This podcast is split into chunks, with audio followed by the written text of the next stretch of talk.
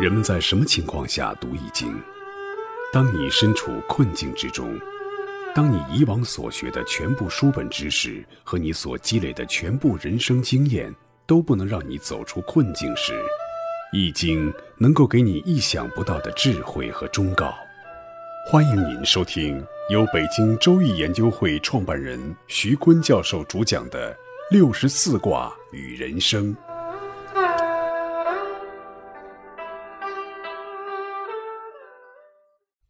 亲爱的听众朋友，大家好，我是北京周易研究会创办人徐坤。今天我带您走进周易殿堂，主讲六十四卦与人生。听众朋友们，大家好，我是林雪。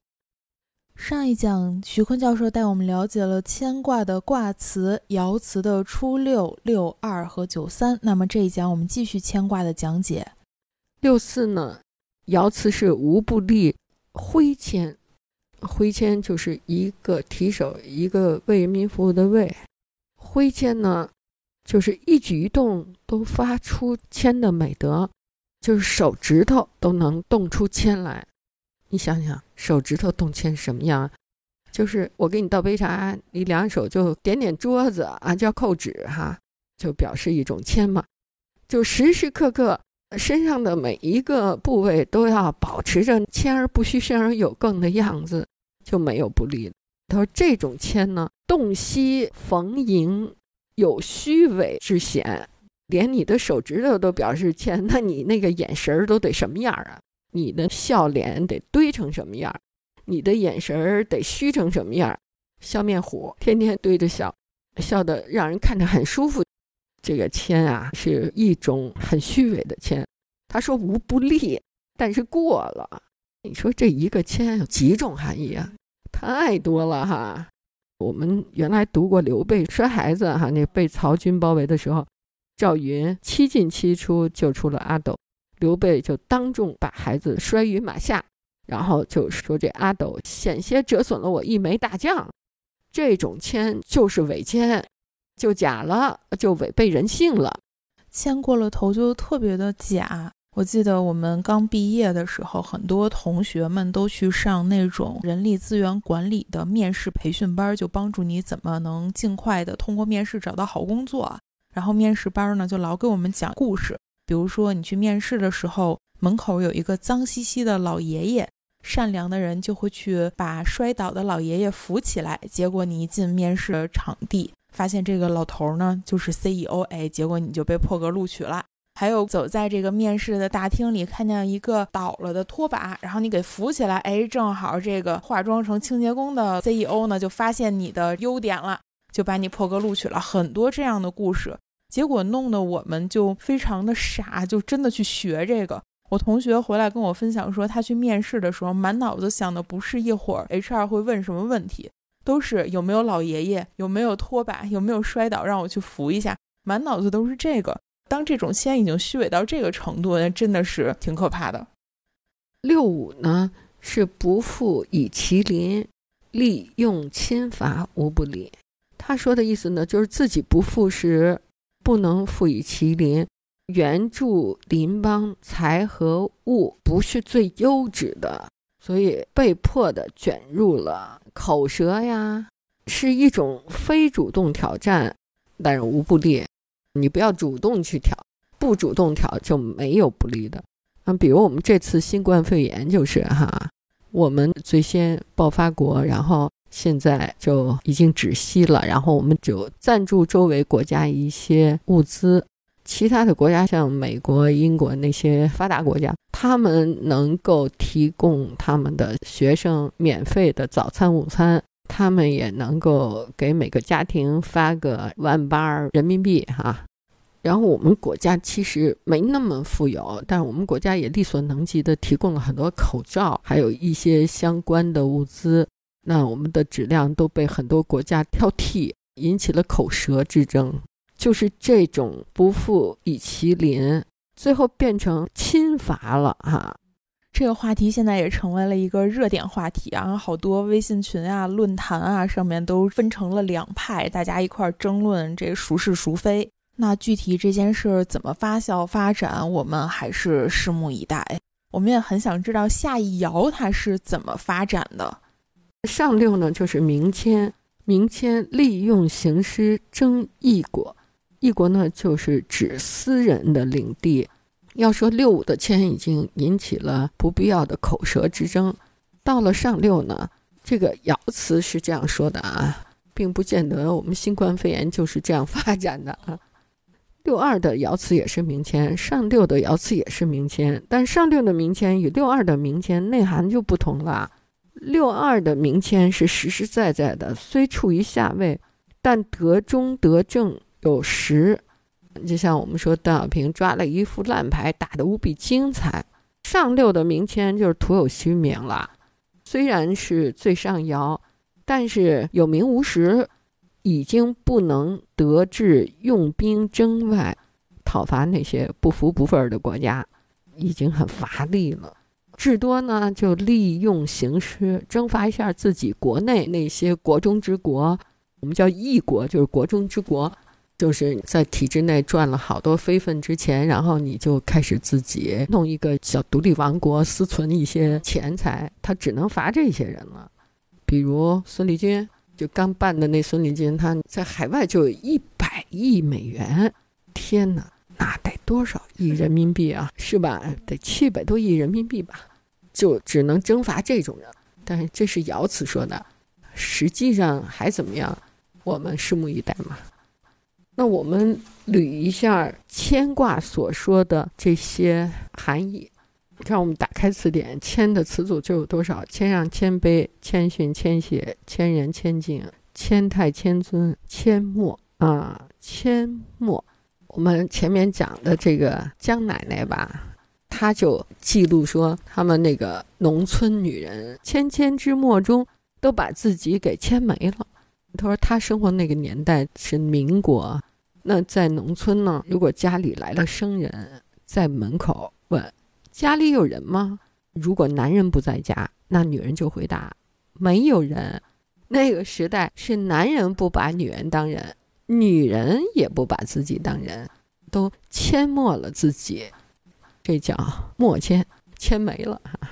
你看，我们说鲁迅呢，有一些针砭时弊的那种名言警句哈，看到这种自己都不把自己当人的女人，他就说。哀其不幸，怒其不争。其实这里就绕过了一个问题：他本人是否意识到了自我独立的存在？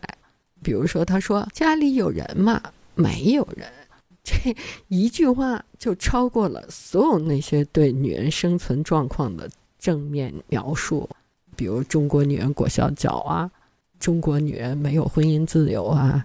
中国女人白天是家奴，晚上是性奴啊！哎，就这一句话，家里有人吗？没有人，没把自己当人，自己都不把自己当人啊！对，在这种情况下，即便是代表女性解放和女性进步、女性权利的时代已经到来了，但是这些女人又拿什么来辨识自己的命运呢？您说的是在农村。那在城市里呢，兴起了一股和江奶奶讲的故事完全相反的热潮，就是女权运动的热潮。随着西方文化的输出啊，女人开始反对缠小脚，开始剪短发，开始求学、自由恋爱，参与到社会活动当中来。结果呢，有一些人就自由过头了吧。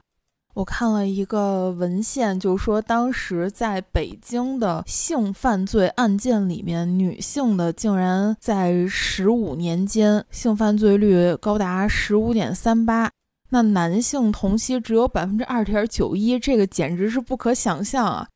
犯的呢都是性道德败坏罪和重婚罪，这女性性自由、性解放过头了，也真是挺骇人听闻的。比如说非常著名的这个文学家丁玲，她不就是吗？她有两个男朋友，谁也没办法割舍谁。后来回了北京以后，就把两个男朋友都带到家里来住，结果他们两个人还挺和平相处的。他们三个人特别的相爱，后来呢，他觉得有点愧对于其中一个了，才和另一个分手的。对中国的三十年代女性的解放，这种性解放是描摹了人类初期的普纳路亚家庭兄弟姐妹。今天我可以跟你同居，明天我又可以跟他不受婚姻的制约，然后重婚啊，性犯罪特别多哈。这种性解放的结果是女人吃了亏，女人做了男人的免费午餐、免费早餐、免费的晚点，男人可以有家庭。然后一解放呢，他们又可以随便的、不承担责任的和女人交往，而女人呢，以为这种性解放是对自己的天性的释放，没想到呢，传统的家庭其实是保护女人的，是让他们得到了安全、性的健康和物质的保障。一走出这种传统的家庭的保护。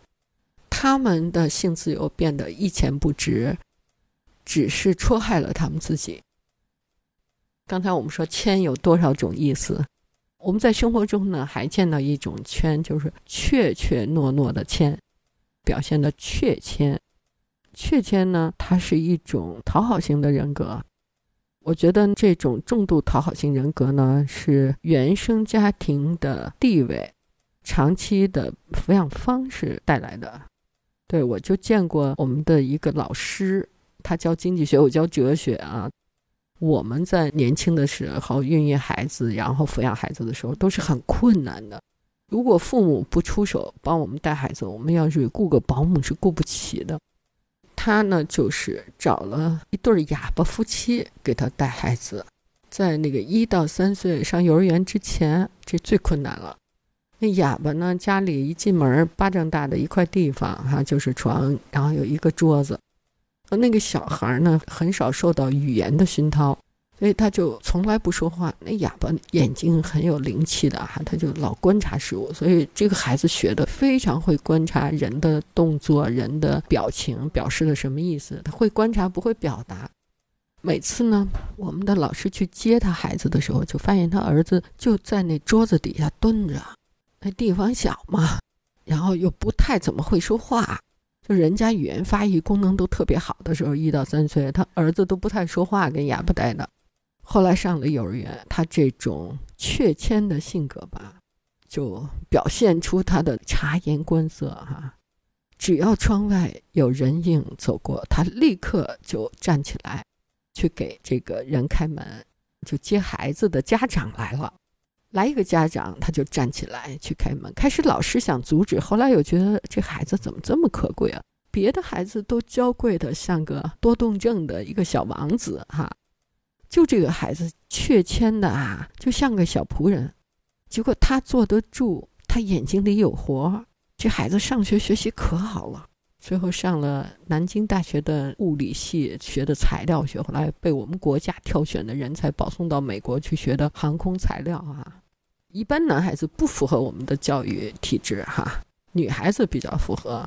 哎，这个孩子恰恰就特别符合，他没有那种被娇惯的多动症的毛病啊，坐得住，听得进，学得好。你这一个谦说了多少种意思？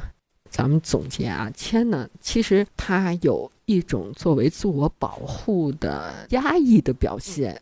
谦呢，它还有一种容忍。退一步哈，谦中呢还有一种负重的偷生的感觉。我只有这种态度。你像我说广东的那个哈，他在签的后边，实际上他是不想引起自己的同行的注意，然后还想悄悄的谋取这个就升官发财的目的，还在还隐藏在他的签后头啊。签中呢还有一个认知颠覆后的检点，世界观。啪给你扭转了，你就老检讨以前怎么不足。其实呢，签呢不是与生俱来的，他需要学习，他需要在成长中培养，他是后天刻意的磨练。这个谦和爱一样，谦是一种宽容，它后边有一种渴望，就渴望成功。各位听众朋友，本期论题由北京周易研究会创办人徐坤教授亲自答疑，答疑热线：幺三三零幺幺二三二六五，八零零八幺零零二七七。